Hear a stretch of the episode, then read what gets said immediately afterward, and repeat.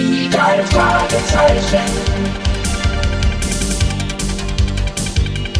Die drei Fragezeichen. Die drei Fragezeichen. Die drei Fragezeichen. Jetzt ist Jonas, die Person, noch endlos.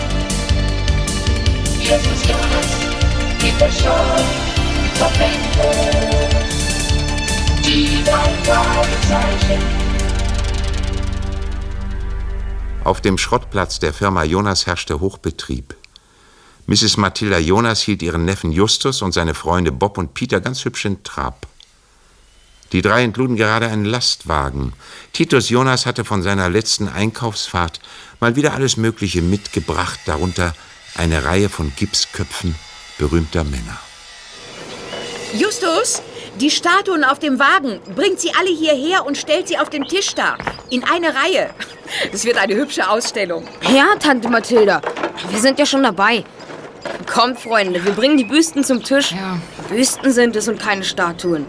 Aber das spielt für Tante Mathilda ja keine Rolle. 13 Stück und schon leicht angestaubt.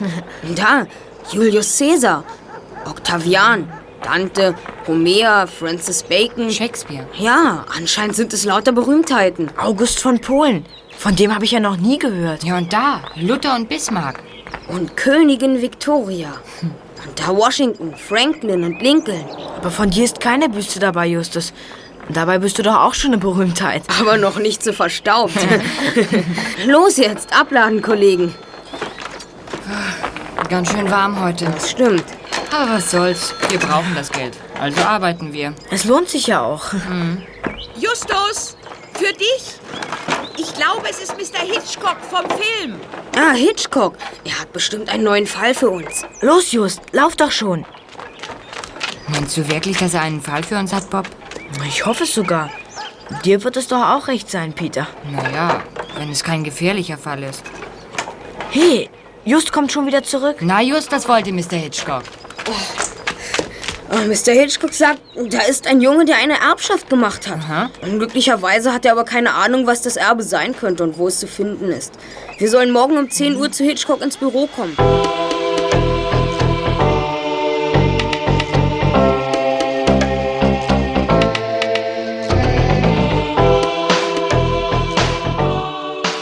Wenn es um einen neuen Fall geht, sind die drei Detektive immer pünktlich. So auch an diesem Augustmorgen, als sie bei mir im Büro erschienen. So, ihr drei. Ich möchte euch mit meinem jungen Freund aus England bekannt machen. Das ist August mit Vornamen und Nachnamen. Also August August. Hallo. Hallo. Und das sind Justus Jonas, Peter Shaw und Bob Andrews. Freut mich. Bitte nennt mich Gus. Gern, Gus. Ich hoffe sehr, dass ihr mir helfen könnt. Ja. Ich bin nämlich in der Klemme. Mein Großonkel Horatio August ist kürzlich gestorben. Sein Anwalt hat mir ein Schriftstück geschickt, aus dem ich einfach nicht klug werde. Ich muss gestehen, mir geht es nicht besser. Aber Horatio August hat seinem Großneffen anscheinend zugetraut, die Nachricht zu enträtseln. Also bitte, August, zeige den dreien die Botschaft. Gern, hier. Danke. Ich lese mal vor. Ja. Bitte, Justus. An August, August, meinen Großneffen. Das hättest du dir sparen können, Just. August bist du genannt, August macht dich bekannt und August ist der Hüter deines Glücks. Ein Gedicht. Wie ein Berg türmt es sich vor dir auf. Lass dich von Hindernissen nicht schrecken. Wie ein Schatten liegt es über der Stunde deiner Geburt. Ein Beginn zugleich ein Ende. Mann, das Du hört sich ja kompliziert an. Du musst tiefgründig forschen. Meine Worte sollen allein dir Wegweiser sein. Ich wage es nicht unverhüllt auszusprechen, damit andere nicht entdecken, was dir zugedacht ist. Es ist mein eigen, ich verwarb es und besitze es. Doch seine böse Macht forderte ich nie heraus. Nun sind 50 Jahre vergangen. Dieses halbe Jahrhundert sollte Läuterung bewirkt haben. Es darf jedoch nicht geraubt oder gestohlen werden. Es muss gekauft, als Geschenk empfangen oder gefunden werden. Geh deshalb mit Bedacht zu Werke, aber nütze die Zeit. Dies und meine ganze Zuneigung sei mein Vermächtnis an dich. Horatio August. Puh, Das ist vielleicht ein Brief. Also mir kommt das alles spanisch vor. Was, was heißt eigentlich Läuterung? Das bedeutet, dass etwas vom Übel oder von der Sünde gereinigt wird. Nun, Justus, was hältst du davon? In gewisser Hinsicht ist es ganz klar. Ganz klar, was du nicht sagst. Zunächst ist klar, dass Mr. August seinem Großneffen etwas mitteilen wollte, was niemand sonst verstehen sollte. Ja. Er hat es irgendwo versteckt und es hört sich so an, als ob das vor 50 Jahren geschehen sei. Es ist etwas Wertvolles. Wenn er also Gus ohne Umschweife das Versteck beschrieben hätte, so könnte ein Dieb den Gegenstand entwenden. Das ist doch alles ganz klar. Ja, na schön. Aber der Rest ist so klar wie Kloßbrühe. Einige Teile sind recht deutlich, wie August ist der Hüter deines Glücks. Na, wann hast du Geburtstag, Gus? Im August. In zwei Tagen habe ich Geburtstag. Deshalb gab mir mein Vater den Vornamen August. Noch zwei Tage bis zu deinem Geburtstag. Die Zeit ist knapp, wenn wir das Rätsel bis dahin gelöst haben Wir müssen. müssten zwei Jahre haben, das wäre besser. Das wird sich zeigen. Was aber versteht ihr unter dem Satz, es ist mein eigen? Ich erwarb es und besitze es, doch seine böse Macht forderte ich nie heraus. Ich glaube, damit sagt er, dass dieser Gegenstand oder was es auch immer sein soll, sein rechtmäßiges Eigentum ist und er es Gus übertragen kann. Gleichzeitig aber deutet er an, dass er es aus einem bestimmten Grund fürchtet. 50 Jahre sind vergangen, dieses halbe Jahrhundert sollte Läuterung bewirkt haben. Es darf jedoch nicht gestohlen oder geraubt werden. Es muss gekauft, als Geschenk empfangen oder gefunden werden. Was war dein Großonkel für ein Mensch, Gus? Ich weiß nicht, Peter. Ich habe ihn nie gesehen. Ich weiß nur, dass er hier in Hollywood gelebt hat und hier gestorben ist. Und dass er verfügt hat, dass ich dieses Schriftstück haben soll. Gus hat sich einen Anwalt genommen, Mr. Twiggins. Aber ich habe ihm empfohlen, auch mit euch zusammenzuarbeiten. Das wird er bestimmt nicht bereuen. Komm, Gus, wir fahren zu deinem Anwalt Mr. Dwiggins. Einverstanden. Viel Erfolg, Jungs. Danke, Mr. Danke. Vielen Dank. Ah,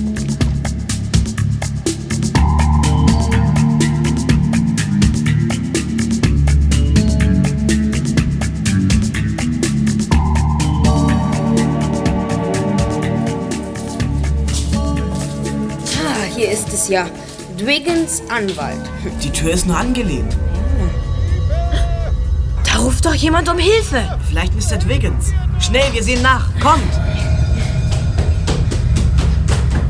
Es kommt von dort. Im Wandschrank. Mach doch auf, Just. Es geht nicht, warte. Jetzt. Mr. Twiggins! Dem Himmel sei Dank, dass ihr gekommen seid. Seltsam, wer hat sie hier eingesperrt? Danke. Vielen Dank. Noch einige Minuten länger und ich wäre im Schrank erstickt, aber. Aber wer seid ihr eigentlich? Ich bin August August. Wir haben telefoniert, wegen der Erbschaft. Und wir sind Detektive. Detektive? Ja, Sie helfen mir beim Entziffern dieser geheimnisvollen Botschaft von Onkel Horatio. Was ist passiert, Mr. Dwiggins? Passiert? Himmel, unendlich viel. Ich bin überfallen worden. Brutal, wie man es sonst nur im Film sieht. Mein Leben war in Gefahr. Ich, ich weiß nicht. Mr. Dwiggins, wer hat sie überfallen? Mein Geheimarchiv. Der Halunke hat meine Akten durchwühlt. Was hat er mitgenommen? Was soll das? Der Hefter dort auf dem Tisch, den, den habe ich doch nicht dahingelegt. Beruhigen Sie sich, Mr. Dwiggins. Die Akte von deinem Großonkel. Ich war 20 Jahre lang sein Rechtsberater. Der Brief. Er ist weg. Was für ein Brief. Der Bursche, der mich außer Gefecht gesetzt hat, hat meine Kopie mitgenommen. Die Kopie dieser testamentarischen Mitteilung von Horatio August. Bitte, erzählen Sie, was passiert ist. Ich habe hier am Schreibtisch gesessen. Da ging die Tür auf und ein Mann mit einem schwarzen Bart und einer Sonnenbrille kam herein. Er hat mich gepackt und eingeschlossen. Wenn ihr mich nicht befreit hättet, wäre ich erstickt. Wie lange waren Sie in dem Schrank? Stunden, mehrere Stunden. War Mr. Horatio August reich? Reich? Nein, wahrhaftig nicht. Ich musste seine Möbel und sein Haus verkaufen, um aus dem Erlös die Beerdigung bezahlen zu können. Und dennoch muss er seinem Großneffen Gus etwas sehr Wertvolles hinterlassen haben. Das ist richtig, junger Mann. Ich weiß nicht, was es ist, aber Horatio August sagte einmal zu mir, Henry, es gibt da Dinge über mich, die du besser nicht weißt. Merke dir nur eins. Wenn du je in dieser Gegend einen dunkelhäutigen Mann mit drei tätowierten Punkten auf der Stirn begegnest, dann sieh dich vor. Es geht um das feurige Auge. Es könnte gefährlich werden. Er war ein geheimnisvoller Mann. Da haben die Zeitungen schon recht. Zeitungen? Ja, die Zeitungen. Sie haben ausführlich über ihn berichtet. Auch, dass er sein Vermögen zum Teil in Indien erworben hat. Wie finden wir denn nun heraus, was er mit den Worten in seinem Brief an mich gemeint hat? Wir sehen uns zunächst einmal sein Haus an. Wo steht es? Am Mittagscanyon. Aber da werdet ihr nichts mehr finden. Ich sagte ja schon, dass ich alles verkauft habe, was in diesem Haus war. Als letztes gingen diese Gipsbüsten weg. Gipsbüsten? Von berühmten Männern? Ja, ganz recht. Hm, Ich hab's ja an einen Trödler verkauft. Mr. Dwiggins, wir müssen jetzt gehen. Ich glaube, ich weiß jetzt, was die geheime Botschaft bedeutet. Du weißt? Kommt, Kollegen, wir haben es eilig. Aber wieso? Jungen, so hört doch! Mir scheint, in Justus Kopf hat eine Erleuchtung stattgefunden. Die Jungen rasten zum Schrottplatz zurück. Sie fuhren in dem goldbeschlagenen Rolls-Royce, der ihnen von einem Autoverleiher mit Chauffeur zur Verfügung gestellt wurde. Ach Mensch, Just, nun red doch endlich. Du machst ja der Feuerwehr Konkurrenz. Es geht nicht um ein Feuer, aber um ein feuriges Auge, Peter. Das begreife ich nicht. Just, du bist hinter die Geheimbotschaft gekommen, stimmt's? Wirklich? Hm, Ich glaube, ich hab's. Erinnert euch an den Satz im Brief, wo es heißt, August ist der Hüter deines Glücks? Na und? Diese Gipsköpfe von berühmten Leuten. Washington, Lincoln und so weiter. Und dann war da noch der Kopf eines August. August von Polen. August ist der Hüter deines Glücks. Das hat mein Onkel geschrieben. Ah, du meinst also, dass in der Büste was versteckt ist? Ich bin ganz sicher. Es passt alles genau zusammen. Mr. August hat etwas Wertvolles versteckt, was August vermacht hat. Das feurige Auge. Wo sollte er es anders versteckt haben als in einer Gipsbüste, die ebenfalls den Namen August trägt? Wo doch der Name August in dieser Familie eine so große Rolle spielt. Wir sind da, die Herrschaften. Danke, Mr. Morton. Schnell raus, wir müssen die Augustbüste untersuchen. Da stehen die Gipsköpfe noch. Einige fehlen. Unter ihnen August von Polen. Er ist weg. Hm, Tante Mathilda! Tante Mathilda, wo sind die anderen Büsten? Wo sollen sie schon sein? Ich habe sie verkauft. Das Stück für fünf Dollar. Die Leute stellen sich gern so etwas in den Garten. Du hast nicht. Du hast wohl nicht zufällig. Ich meine, hast du die Namen und die Adressen der Käufer aufgeschrieben? Die Namen? Du lieber Himmel, wie käme ich dazu? Die Leute kauften ihren Kopf und fuhren damit wieder ab. Kannst du uns irgendetwas über die Leute sagen? Besonders über die, die August von Polen gekauft haben. Na, hör mal. Was in aller Welt interessiert daran schon? Tut mir leid, ich kann dir nicht sagen. Ich muss zum Telefon. Was jetzt? Falls König August für Gus das Glück hütet, was immer das sein mag, wird er es weiterhüten. Aber nicht für Gus. Wir haben es wenigstens versucht. Deine Tante konnte ja nicht wissen, welche Bedeutung diese Gipsköpfe für mich haben. Möglicherweise finden wir die Köpfe wirklich nicht mehr. Aber ich gebe mich noch nicht geschlagen. Wir sind Detektive. Wir müssen einfach mit unseren Ermittlungen fortfahren. Und wie? Das weiß ich noch nicht. Ah, Ich bin noch am Überlegen. Ich hab's. Wir versuchen es mit der Telefonlawine. Telefonlawine? Arbeitet ihr mit der Telefongesellschaft zusammen? Nein. Nicht direkt. Überlege mal. Wer achtet in einem Wohnviertel am meisten auf alles, was sich so tut? Zum Beispiel, wenn sich ein Nachbar eine auffällige Gipsbüste in den Garten stellt. Na? Ich komm nicht drauf. Die Kinder natürlich. so. Kinder sind überall und fallen nicht weiter auf, aber sie bekommen alles mit, was vor sich geht. Die Sache hat nur einen Haken. Wie kommt man mit möglichst vielen Kindern in der ganzen Stadt in Verbindung? Hilfsbereit sind ja alle. Aber wenn sie nicht wissen, was wir wollen, können sie uns auch nicht helfen. Wie macht ihr das? Wie bekommt ihr Kontakt? Dafür gibt es ja die Telefonlawine. Es war Justs Idee. Jeder von uns hat Freunde und Bekannte. Und die haben wiederum Freunde. Ja, und wenn wir nun etwas herausfinden wollen, ruft jeder von uns fünf Freunde an und sagt ihnen, was wir wissen wollen. Und die telefonieren ebenfalls mit fünf Freunden. Und die dann auch wieder. Und so breitet sich unsere Frage in kurzer Zeit über die ganze Stadt aus. Enorm. Wenn jeder von euch fünf Freunde anruft, macht das 15. Und wenn jeder von Ja. denen wieder fünf anruft, sind das schon 75. Genau. Und dann 300 und etwas und dann, dann schon weit über 1000. Telefonierst du jetzt gleich, Just? Es ist zu früh. Jetzt sind die meisten Kinder noch draußen und spielen. Wir müssen warten bis nach dem Abendbrot. Just, was glaubst du eigentlich ist in der Büste? Der Anwalt Mr. Dwiggins sagte etwas von einem feurigen Auge. Aber was ist das just? Es ist klein, sonst könnte es nicht in einer Gipsbüste stecken. Wenn man die Sorgfalt bedenkt, mit der Mr. August es verborgen hat und die Tatsache, dass man nur ganz berühmten Edelsteinen Namen verleiht, denkt an den Stern von Indien oder Kohinoor, dann muss man daraus schließen, dass das feurige Auge ein Juwel ist. Ein Edelstein? Ein Juwel, das Mr. August vor vielen Jahren aus dem Orient mitbrachte. Und dieser Stein war wohl auch der Grund dafür, dass Mr. August später so zurückgezogen lebte. Da kommt ein Kunde. Mensch, Ich glaube, ich sehe nicht richtig. Der Mann hat drei kleine Punkte auf der Stirn. Bitte entschuldigen Sie, diese interessanten Büsten. Bitte, Sir? Haben Sie noch mehr Figuren? Noch mehr? Ja, noch andere. Wenn ja, dann würde ich sie mir gern ansehen. Ich möchte etwas ganz Besonderes haben, verstehen Sie? Nicht gerade George Washington oder Benjamin Franklin. Das sind alle, die anderen sind verkauft. Dann, äh, dann gab es also noch mehr davon. Und die Namen, Junge? Die weiß ich nicht genau. So komische Namen. Homer sowieso und, äh, und August von, von... Ich hab's vergessen. August. Ja. Ja, ich glaube, die Büste von August würde mir gefallen. Für meinen Garten. Du sagst, die Büste ist verkauft. Ja, gestern. Und äh, der Käufer? Wie heißt er? Ich werde ihm die Figur wieder abkaufen. Wir schreiben keine Adressen auf. Aber manchmal geben die Leute die Sachen wieder zurück. Wenn der Kopf zurückgebracht wird, können sie ihn haben. Lassen Sie mir Ihren Namen und Ihre Adresse da. Eine gute Idee. Im, hier. Meine Karte. Ich zahle 100 Dollar. Ich werde Sie anrufen. Ja, das wirst du tun. Moment, hier liegt Papier herum. Das mag ich nicht. Ich liebe Sauberkeit. In dem Stock ist ja eine Klinge. Nicht wahr?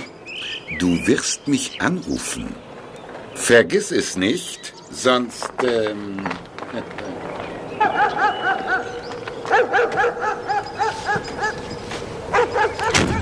habt ihr das gesehen?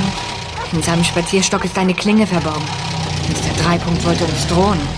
Er hat uns die im Stock versteckte Klingel gezeigt, um uns damit zu sagen, dass er verdammt böse werden kann. Eine Frechheit sondergleichen. Mit dem ist nicht zu spaßen. Ich dachte schon, er wollte dich erstechen, Just. Was steht da auf der Karte, Just? Wie heißt der Mann? Hier steht Rama Sidri Randur, Pleshiva, Indien. Indien? Ich glaube, den Mann habe ich schon einmal gesehen. Das ist schon lange her. Ich erinnere mich daran, dass ein Mann aus Indien meinen Vater besucht hat. Aber ich kann mich auch irren. Er hat drei Punkte auf der Stirn. Das könnte ein Kastenzeichen sein. Er wusste Bescheid. Vielleicht hat er die Kopie dieses Briefes bei dem Anwalt Wiggins gestohlen. Aber er trug keine Sonnenbrille und keinen schwarzen Bart. Er könnte andere damit beauftragt haben, Durgens zu überfallen. Auf alle Fälle wusste er, dass es mit dem August etwas Besonderes auf sich hat. Immerhin habe ich seine Adresse. Die steht nämlich auch auf der Karte. Er wohnt in einem Motel in Hollywood. Ach, ich bin dafür, dass wir die Sache fallen lassen. Indien. Wenn Rando zu einer Sekte von Fanatikern gehört, wird es gefährlich. Ich habe mal über Angehörige einer indischen Stammesgruppe gelesen, die auf der Suche nach einer verloren gegangenen Reliquie waren. Sie sahen einen bloß an und dann hatte man schon ein Messer im Bauch. Bis jetzt können wir so etwas nur vermuten. Ach. Bob, du bist für Recherchen verantwortlich. Wo soll ich nachforschen? In der Bibliothek. Sieh zu, dass du etwas über das feurige Auge herausfindest. Schlag auch unter Pleshiva nach. Okay, bis später. Ich fahr gleich los. Okay. Also, ich weiß nicht. Die Sache ist zu gefährlich. Peter hat recht. Wir sollten aufgeben. Ich will nicht, dass ihr euer Leben für mich riskiert. Das ist eine ausgezeichnete Idee, Gus. Dann bleibe ich lieber arm. Ich werde schon irgendwie durchkommen. Wir haben gerade erst mit den Ermittlungen begonnen, Nummer zwei. Dabei haben wir ein paar Tatsachen zu berücksichtigen. Tatsachen, wovon redest du? Ich habe den Verdacht, dass sich Mr. Dwiggins selbst in dem Schrank eingeschlossen hat. Selbst, selbst eingeschlossen? Warum sollte er das getan haben? Das weiß ich nicht. Das ist noch ungeklärt, wie der ganze Fall. Wie kommst du darauf, Chef? Dwiggins saß in der Falle. Oberflächliche Indizien, die uns irreführen sollten. Denk mal darüber nach, Nummer zwei. Gebrauche deinen Verstand. Dwiggins sagte doch, er sei stundenlang im Schrank gewesen. Ja, stimmt. Was würde ein Mann in dieser Situation tun? Ja, er würde sich zunächst die Brille wieder aufsetzen. Oder er würde sie abnehmen und einstecken. Aber er würde sie nicht über zwei Stunden hinweg am Ohr hängen lassen. Hm, das könnte sein. Und dann war da noch etwas. Mir fiel auf, dass die Schreibtischplatte in seinem Büro kalt war. Der Stuhl aber war warm. Also muss er kurz zuvor noch darauf gesessen haben. Richtig, Gus. Dwiggins hatte gesehen, wie wir kamen. Er warf den Stuhl um, kroch in den Schrank, hängte sich die Brille ans Ohr und rief um Hilfe. Allerhand. Ja, aber warum sollte er das getan haben? Um uns zu täuschen, um uns weiszumachen, die Kopie des Briefes sei gestohlen worden. Und das war möglicherweise gar nicht der Fall. Dann meinst du also, diesen Mann mit der Sonnenbrille und dem schwarzen Bart hat es gar nicht gegeben? Wahrscheinlich nicht. Ich glaube, Mr. Randu aus Indien hat Wiggins die Kopie des Briefes abgekauft. Wiggins durfte natürlich nicht verkaufen und deshalb hat er versucht, uns zu täuschen. Das klingt logisch. Das würde auch erklären, wieso Mr. Randor hierher kam. Er hat die Botschaft so weit entschlüsselt, dass ihm die Bedeutung der Gipsfiguren klar wurde. Ach, das Telefon.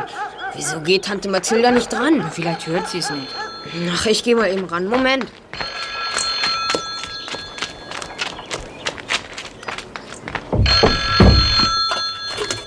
Hallo, ja? Hallo, ja, hier ist Mrs. Peterson. Ich wohne in Malibu Beach. Es tut mir leid, aber ich habe eine Reklamation. Gestern habe ich bei Ihrer Firma zwei Gipsbüsten als Gartenplastiken gekauft. Ja, bitte, Mrs. Peterson? Nun ja, ich habe gemerkt, dass die Büsten keine Feuchtigkeit vertragen und das geht natürlich nicht. Es regnet ja schließlich auch ab und zu. Ich möchte sie zurückgeben. Wir erstatten Ihnen den Kaufpreis zurück, Mrs. Peterson. Darf ich fragen, welche Büsten Sie gekauft haben? So genau weiß ich das nicht. Aber ich glaube, eine ist äh, August oder Augustus sowieso. Wir kommen sofort, Mrs. Peterson. Bitte geben Sie mir die genaue Adresse.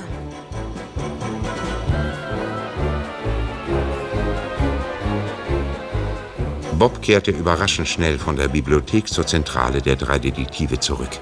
Er strahlte. Ihm war sofort anzusehen, dass er Erfolg gehabt hatte.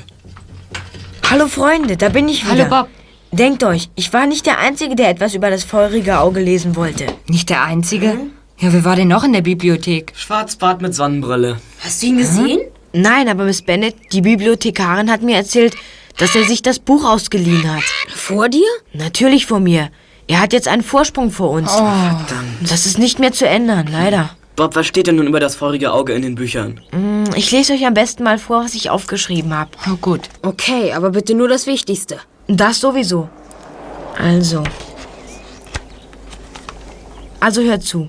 Es gibt Edelsteine, die das Unheil auf sich zu ziehen scheinen. Ein Besitzer nach dem anderen fällt dem Tod oder einer Krankheit zum Opfer. Schicksalsschläge drohen. Niemand ist vor ihnen sicher. Das hört sich ja schlimm an. So einen Stein möchte ich nicht. Kann ich verstehen. Das vorige Auge ist so ein Beispiel. Wenige, die es besaßen, entgingen dem Unheil, bis der Stein schließlich als Zeichen der Buße von einem indischen Maharaja, dem Tempel der Gerechtigkeit, in dem entlegenen indischen Gebirgsort Pleshiva übergeben wurde. Ich sagte ja, wir sollen aufgeben. Ähm, der Tempel der Gerechtigkeit ist das Heiligtum einer fanatischen Gemeinde von Angehörigen eines kriegerischen Stammes. Das Kleinod wurde in die Stirn der Tempelgottheit gesetzt. Dann kommt ein ganzer Roman über alles, was das Stein kann und was er nicht kann. Das müssen wir nicht unbedingt wissen. Mm, Aber hier, ähm, vor vielen Jahren verschwand der Stein auf geheimnisvolle Weise. Wo er sich heute befindet, ist nicht bekannt. Obwohl die Gläubigen des Tempels der Gerechtigkeit alles daran setzen, ihn wieder in ihren Besitz zu bringen. Gerüchte behaupten, ein Tempeldiener habe den Stein herausgebrochen und verkauft. Viele vermuten, dass der Stein mit den sterblichen Überresten jenes Mannes begraben wurde, der ihn gekauft hat. Irrtum. Einer alten Legende zufolge soll das feurige Auge geläutert sein und niemandem mehr Unheil bringen, nachdem es 50 Jahre lang ungesehen und unberührt blieb. Dann allerdings muss es gekauft, gefunden oder geschenkt werden. Es darf nicht geraubt oder gestohlen sein. Diese 50 Jahre sind nun bald verstrichen. Das Risiko des Fluches, der dem Stein nachgesagt wird, würde allerdings auch heute kaum ein Sammler auf sich nehmen.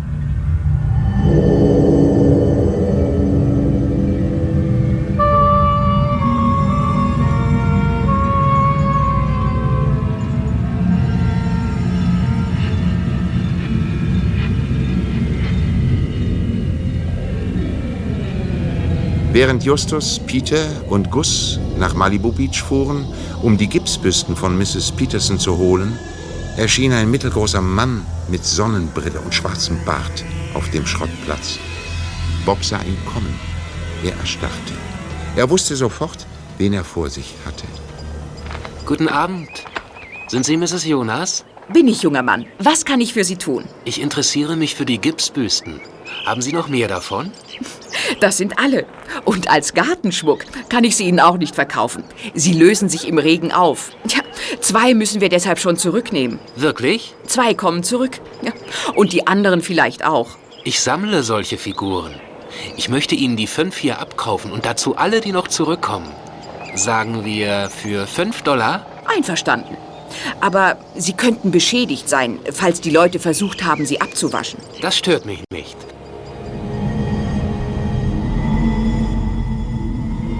Hier sind 35 Dollar für diese fünf und die zwei anderen. Das geht doch nicht. Danke. Die Büsten gehören Ihnen. Ja, da kommt auch schon der Wagen mit den anderen beiden Büsten. Es sind doch. Was ist denn, Bob? Was zappelst du denn so rum? Ich meine nur, Gus hätte gern so eine Büste, weil sie doch von seinem Großonkel sind. Zu spät, es sind alle verkauft. Wir haben sie.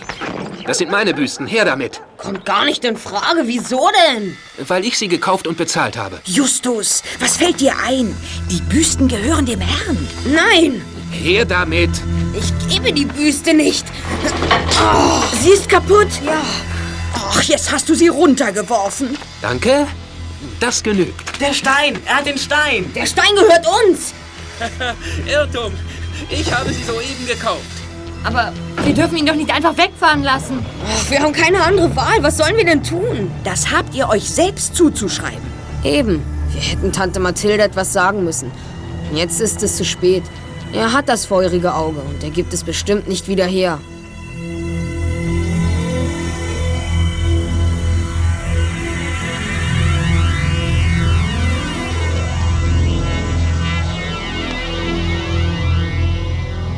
Niedergeschlagen diskutierten Gus und die drei Detektive, was nun zu tun war. Der Junge aus England war überzeugt davon, dass sein Erbe verloren war. Außerdem wurde das Unbehagen über den unheilbringenden Stein immer größer. Was war zu tun? Gab es überhaupt noch eine Möglichkeit, das feurige Auge zu retten? Da erschien plötzlich wiederum ein Auto auf dem Schrottplatz. Es hielt direkt vor den vier Jungen. Himmel, schon wieder drei Punkt. Das gefällt mir gar nicht. Guten Abend. Ich habe mir das hier angesehen. Da. Das sind offensichtlich die Reste der Augustusbüste.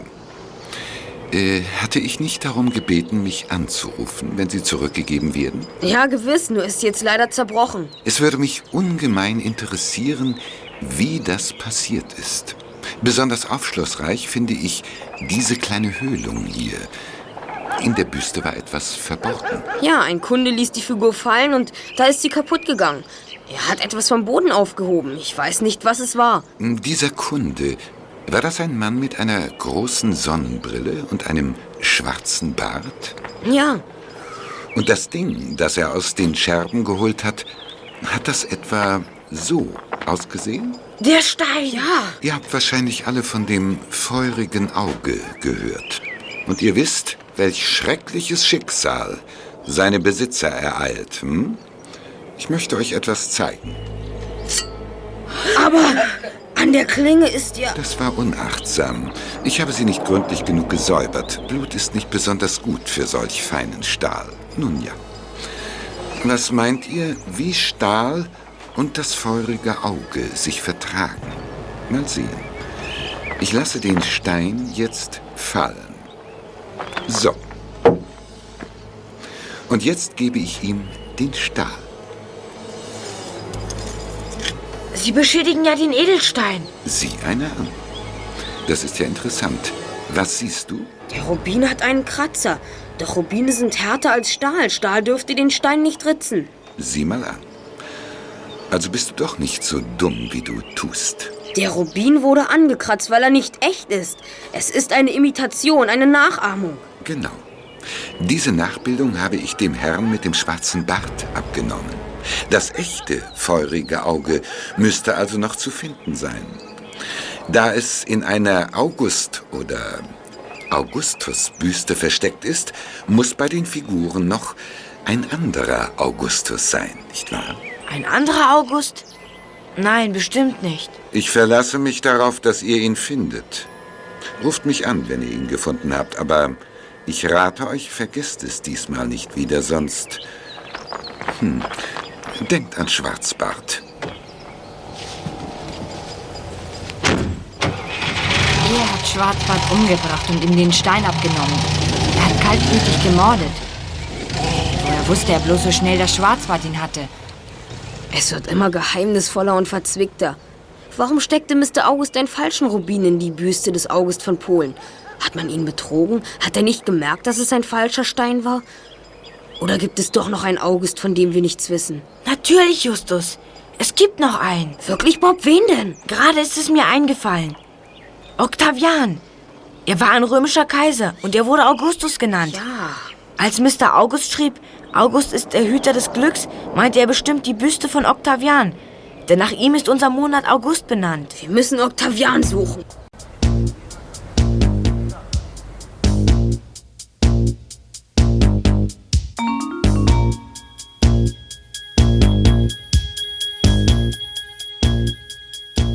Die vier Jungen zogen sich in die Zentrale zurück, um über den Fall zu beraten. Also, ich finde, wir sollten uns mit dem feurigen Auge nicht mehr abgeben. Wenn es um Mord geht, dann müssen wir Schluss machen. Peter hat recht. Ich glaube nicht, dass sie das feurige Auge noch haben möchte, selbst wenn wir es fänden. Ich bleibe lieber arm, als mit solch einem Ungeheuer zu leben. Richtig. Wir haben das feurige Auge noch nicht gefunden. Also können wir auch nicht in Gefahr sein. Oder jedenfalls noch nicht. Wir sollten abstimmen. Ich bin dafür, dass wir den Fall nicht weiter bearbeiten. Wer damit einverstanden ist, sagt ja. Ja, ja, ja, ja, ja. Tut reden nicht, tut reden nicht. Ja, ja, ja. Na, Ruhe da oben, du hast nichts zu sagen, Black. Ja, ja, ja. Also, ihr wollt weitermachen? Ja. Natürlich. Na, dann sollten wir die Polizei anrufen und den Mord an Schwarzbart melden. Wir haben keine Beweise. Und ohne Beweise glaubt man uns nicht. Erst muss man Schwarzbart finden. Also, was tun wir? Telefonlawine. Wir lassen die Lawine rollen. Gut. Es müsste doch mit dem Teufel zugehen, wenn wir auf diese Weise nicht Octavian finden. Einverstanden. Wir fangen gleich an. Wer will zuerst? Hm, fang du ruhig an, Justus. Gut. Also dann los.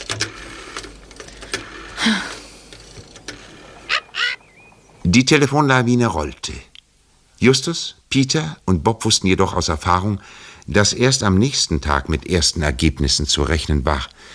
Justus und Peter beschlossen, zum Haus von Mr. August im Mittagscanyon zu fahren, während Bob die Telefonwache übernahm. Na also. Drei Detektive, Bob Andrews am Apparat? Hallo, hier ist Tommy Farrell. Ich habe eine Neuigkeit für euch. Meine Schwester hat beim Altwarenhandel Jonas eine Figur gekauft. Sie steht jetzt im Garten.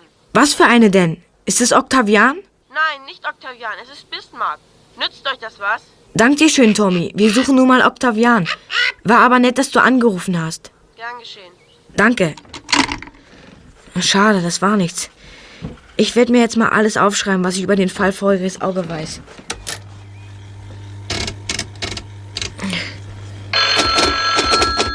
Ah. Drei Detektive, Bob Andrews am Apparat? Bob? Bob Andrews, ihr interessiert euch doch für eine Büste von Octavian, oder? Ja, ja, genau die suchen wir. Hm, Meine Mutter hat sie. Sie wollte sie im Garten aufstellen. Aber jetzt meint sie, das Ding sehe doch recht komisch aus. Sie sagt, sie will es einem Nachbarn schenken. Das darf sie nicht. Du musst eingreifen. Die Firma Jonas legt Wert auf erstklassigen Kundendienst. Wir kommen so bald wie möglich zu euch und geben deiner Mutter das Geld zurück.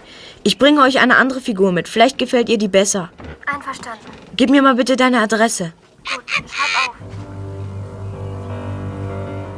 Bob wartete auf Justus, Peter und Gus. Aber die kamen und kamen nicht. Daher fasste Bob den Entschluss, die Octavian-Büste allein zu holen. Mrs. Jonas erlaubte ihm, mit Patrick, dem Angestellten der Firma, in dem kleinen Lastwagen loszufahren. Auf der Fahrt drehte Bob sich immer wieder um, bemerkte in dem außerordentlich dichten Verkehr jedoch keinen Verfolger. Hier ist es, Patrick. Wird auch Zeit. Wir sind schon fast eine Stunde unterwegs. Ich nehme die Francis Bacon-Büste, die du der Dame im Tausch anbieten willst.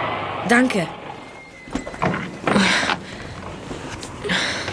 Da kommt schon jemand. Wir wurden also erwartet. Hallo, hallo. Bist du Bob Andrews von den Detektiven? Ja, ich bin Bob Andrews. Und du bist hinter der Octavian-Büste hier. Dahinter steckt etwas Ungewöhnliches. Wahrscheinlich ein Geheimnis, nicht wahr? Naja. Mit Mühe und Not konnte ich meine Mutter davon abhalten, Octavian wegzugeben. Du hast sie also noch? Naja, schließlich habe ich meiner Mutter erklärt, dass Octavian aus gefährlichem radioaktiven Material besteht und dass ihr vom Geheimdienst seid und ihn sicherstellen müsst. Kommt mit, meine Mutter ist im Garten. Danke. Hier, hinter dem Haus.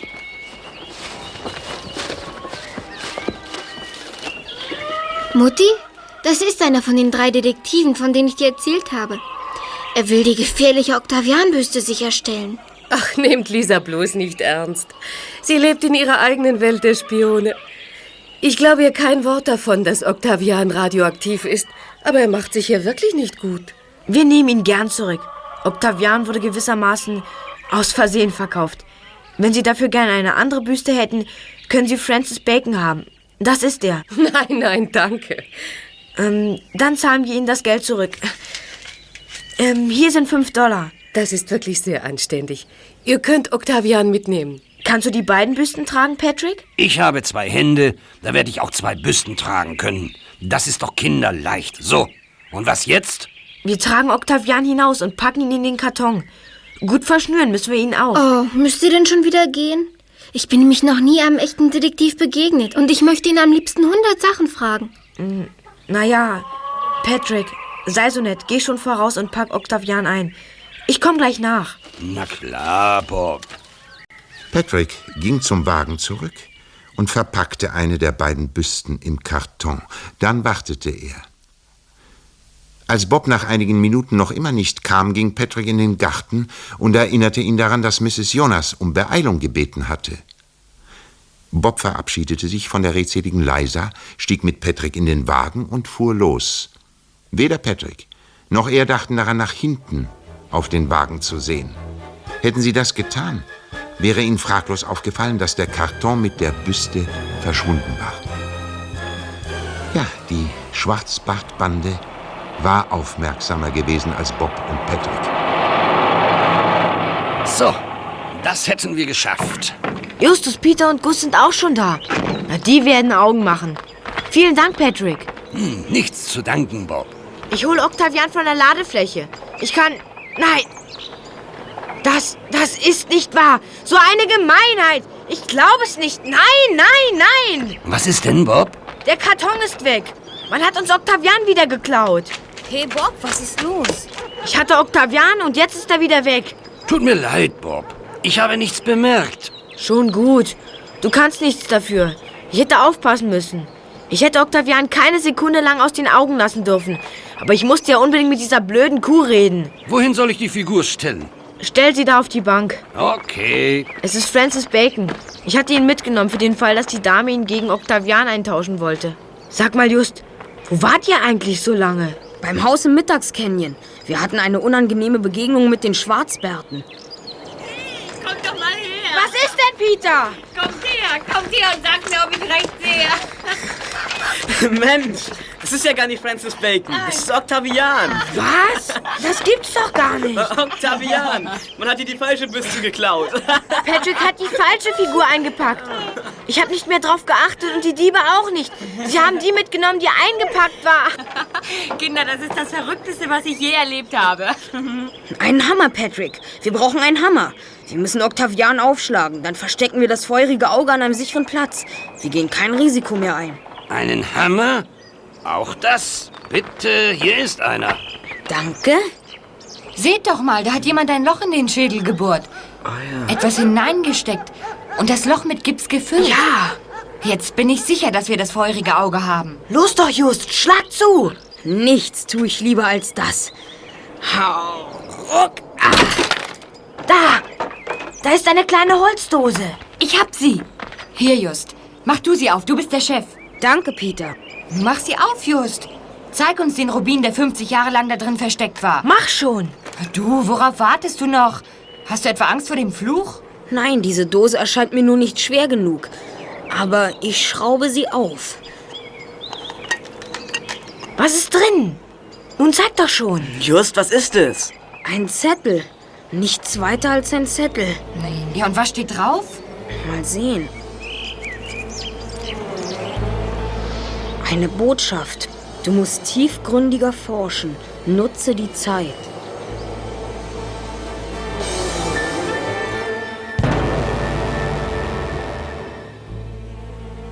Gus und die drei Detektive fanden keine Ruhe in dieser Nacht. Immer wieder mussten sie über das Geheimnis nachdenken, welche das Erbe des Mr. August umgab. Was bedeuteten seine rätselhaften Worte? Am nächsten Tag kamen sie wieder in der Zentrale zusammen. Lesen wir den Brief wenigstens zum Teil noch einmal. Gute Idee, Just. Ich weiß gar nicht mehr genau, was drin steht.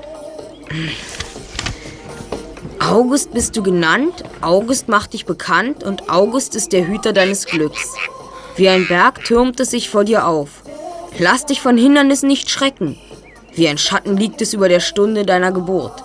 Ein Beginn und zugleich ein Ende. Du musst tiefgründig forschen. Meine Worte sollen allein dir Wegweiser sein. Also ich kann immer noch nichts damit anfangen. Soll ich nicht weiterlesen? Ich weiß nicht. Wenn mein Großonkel keine Augustbüste gemeint hat, was dann? Natürlich haben wir jetzt August. Und morgen ist mein Geburtstag. Nachmittags um halb drei am 6. August bin ich zur Welt gekommen. Das hat mein Vater mir erzählt. Vielleicht hat es etwas mit dem Mittagscanyon zu tun. Ist überhaupt ein komischer Name Mittagscanyon? Woher kommt er eigentlich? Ich weiß nicht. Bob, schau doch mal nach. Ja, Moment. In diesem Lexikon müsste es stehen. Ähm, ähm, hier, da ist es. Na, lies vor. Mittagscanyon. Ein abgelegener, schwer erreichbarer Canyon nördlich von Hollywood. Wahrscheinlich so genannt, weil der spitze Schatten eines Berggipfels um die Mittagsstunde im Tal sichtbar wird und dann wie der Zeiger einer Sonnenuhr bis zum Abend über die Ebene wandert. Das ist es. Das ist der Schlüssel zum Ganzen. Was für ein Schlüssel? Stimmt, das hat uns noch gefehlt. Morgen fahren wir zum Canyon. Oh, ich verstehe immer nur Bahnhof und Bratkartoffeln. Wir nehmen Patrick und Kenneth sicherheitshalber mit. Niemand wird es wagen, uns anzugreifen, wenn wir diese Leibwache bei uns haben. Ah, ja, schon gut. Ach, lass doch das Dozieren, red schon. Was hast du vor? Also, Kollegen, das ist der springende Punkt. Die natürliche Sonnenuhr im Mittagscanyon. Gus, dein Großonkel war davon überzeugt, dass du das Rätsel leicht lösen würdest, weil du weißt, dass er ein Hobby hatte. Ja, ja, er sammelte Uhren und interessierte sich für jede Art von Zeitmessung. Deshalb ging er davon aus, dass dir die natürliche Sonnenuhr auffallen würde. Halt! Der Schatten des Berggipfels zeigt auf dem Rasen die Stelle an, wo der Rubin vergraben ist. Und Gus muss tiefgründig forschen. Ist das die Lösung? Ja, davon bin ich überzeugt. Wie heißt es doch im Brief? Wie ein Berg türmt es sich vor dir auf. Wie ein Schatten liegt es über der Stunde deiner Geburt. Also müssen wir festhalten, wohin der Schatten morgen am 6. August um 3 Uhr nachmittags zeigt. Jetzt verstehe ich. August, Berg, Schatten. Stunde der Geburt. Man wird fast mit der Nase draufgestoßen, wenn man erst weiß, dass von der natürlichen Sonnenuhr die Rede ist. Und tiefgründig forschen ist auch klar. Wir sollen graben. Mhm. Also, Kollegen, morgen fahren wir zum Mittagscanyon. Wir werden die Augen offen halten, damit uns niemand folgt.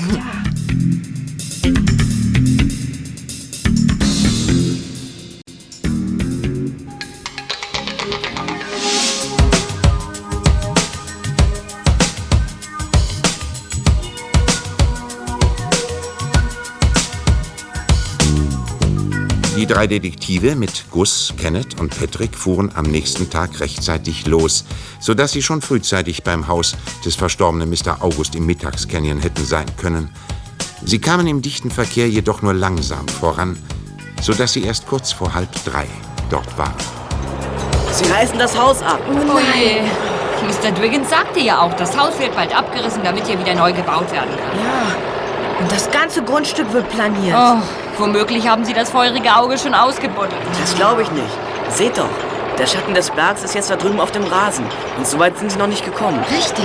Da kommt einer von den Bauarbeitern. Ihr da! Los, macht Platz mit eurer Karre aus dem Weg da! Ich muss hier durch! Schon gut. Reg dich nicht auf. Was treibt ihr hier? Wir brauchen keine Zuschauer. Mein Onkel hat die alten Möbel gekauft, die hier im Haus waren. Er meinte, vielleicht hat er etwas vergessen. Und da sollten wir noch mal nachschauen. In dem Haus da ist nichts mehr, alles ausgeräumt. Also verschwindet! Wenn euch was passiert, zahlt keine Versicherung. Dürfen wir nicht mal kurz zuschauen? Schluss jetzt! Steht euch weg! Es wird Zeit. Es ist gleich halb drei. Verdammt. Wenn wir den Zeitpunkt verpassen, ist alles aus. Sicher haben Sie nichts dagegen, wenn wir das Haus vom Rasen aus einmal fotografieren. Hey, Junge, wohin willst du? Nur ein Foto, Sir. Ich bin sofort zurück. Was hat er vor? Wieso will er das Haus fotografieren? Ich weiß nicht, was er will, aber fotografieren will er bestimmt nicht. Da! Er ist auf dem Rasen. Der Schatten ist nur noch etwa zwei Meter von ihm entfernt. Er fotografiert. Und jetzt legt er die Kamera ins Gras. Er bindet sich die Schnürsenkel zu. Das war alles? Er kommt zurück. Das verstehe ich nicht. Was hat Justus nun wirklich gemacht? Keine Ahnung. Er kommt. Er wird es uns schon sagen. Los, Patrick. Wir fahren in die Stadt zurück.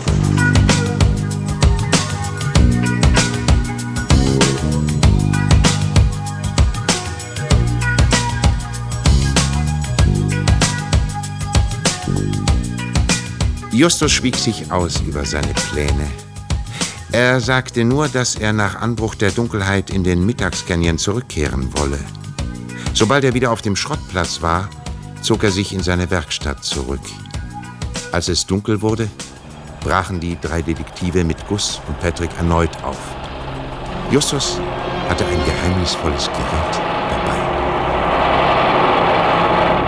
So, wir sind da. Aussteigen. Ich bin sicher, dass uns niemand gefolgt ist. Jetzt holen wir uns das feurige Auge. Ich finde, du könntest uns allmählich sagen, wie du das machen willst. Ja. Nehmt die Taschenlampen mit.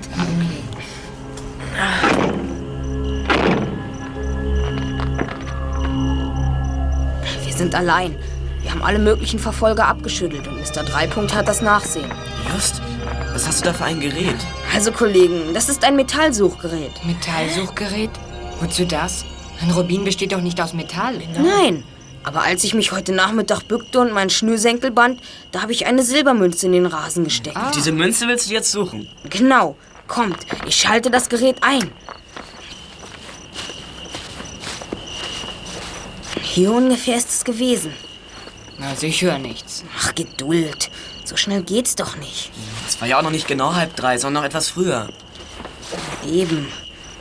Ich konnte den Ort nur ungefähr bestimmen. Halt! Ich habe was gehört. Ich auch.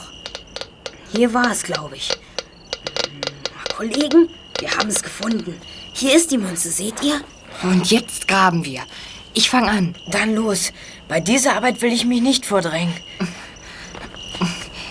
Der Boden ist weich. Es geht leicht. Da, da ist was. Moment, das habe ich gleich. Ein kleiner Kasten. Hier. Justus, kannst du ihn fassen? Ich hab ihn. Öffne ihn, schnell. Ich bin ja schon dabei. So. Das feurige Auge! Der Stein! Wir haben es geschafft! Seid ihr wahnsinnig geworden? Wie könnt ihr einen derartigen Lärm machen? Wollt ihr die Schwarzbärte oder den Inder herbeibrüllen? Das ist gar nicht mehr notwendig. Ich bin bereits da. Mr. Randur! Mir gehört das feurige Auge. Gebt es mir. Weglaufen hat keinen Sinn. Meine Männer haben euch eingekreist. Gebt mir den Stein. Ihr habt ihn endgültig verloren. Mr. Randur, sind Sie vom Tempel der Gerechtigkeit in Pleschiva? Das bin ich, junger Mann. Seit 50 Jahren sind wir auf der Suche nach dem feurigen Auge. Jetzt haben wir es. Und wir werden nicht darauf verzichten. Das feurige Auge kann gefunden, als Geschenk empfangen oder gekauft werden. Aber es darf nicht geraubt oder gestohlen werden. So ist es überliefert. Wenn Sie es also stehlen, Mr. Randur, werden Sie dafür büßen müssen. So. Hm. Sie kennen dieses Wort doch, Mr. Randur. Ja, du hast recht. Ich wage es nicht, es euch zu rauben. Allerdings, ich kann das feurige Auge kaufen. Hier ist ein Scheck. Ich rate euch, mein Angebot anzunehmen. Darf ich mal sehen, Mr. Randur? Gern. Bitte. Hm. Was sagst du dazu, Gus? Mensch, das ist doch... Sie können den Stein haben, Mr. Randur. Hier haben Sie ihn. Er gehört Ihnen. Danke und entschuldigt, dass ich euch erschreckt habe. Angesichts eines so großzügigen finanziellen Angebots sind wir bereit, darüber hinwegzusehen. Es war töricht von mir zu glauben, dass ich euch zwingen könnte, mir den Stein umsonst zu geben. Lebt wohl. Leben Sie wohl, Mr. Randur. Ich bin glücklich, dass ich den Stein habe. Wir, wir haben es geschafft. Wir haben es. Ich gebe eine Party. Ich gebe eine riesen Eis- und Torte-Party. Und ihr seid alle meine Gäste.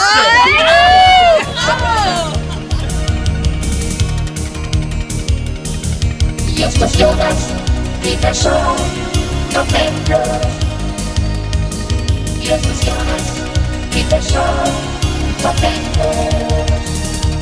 Die drei Fragezeichen. Die drei Fragezeichen.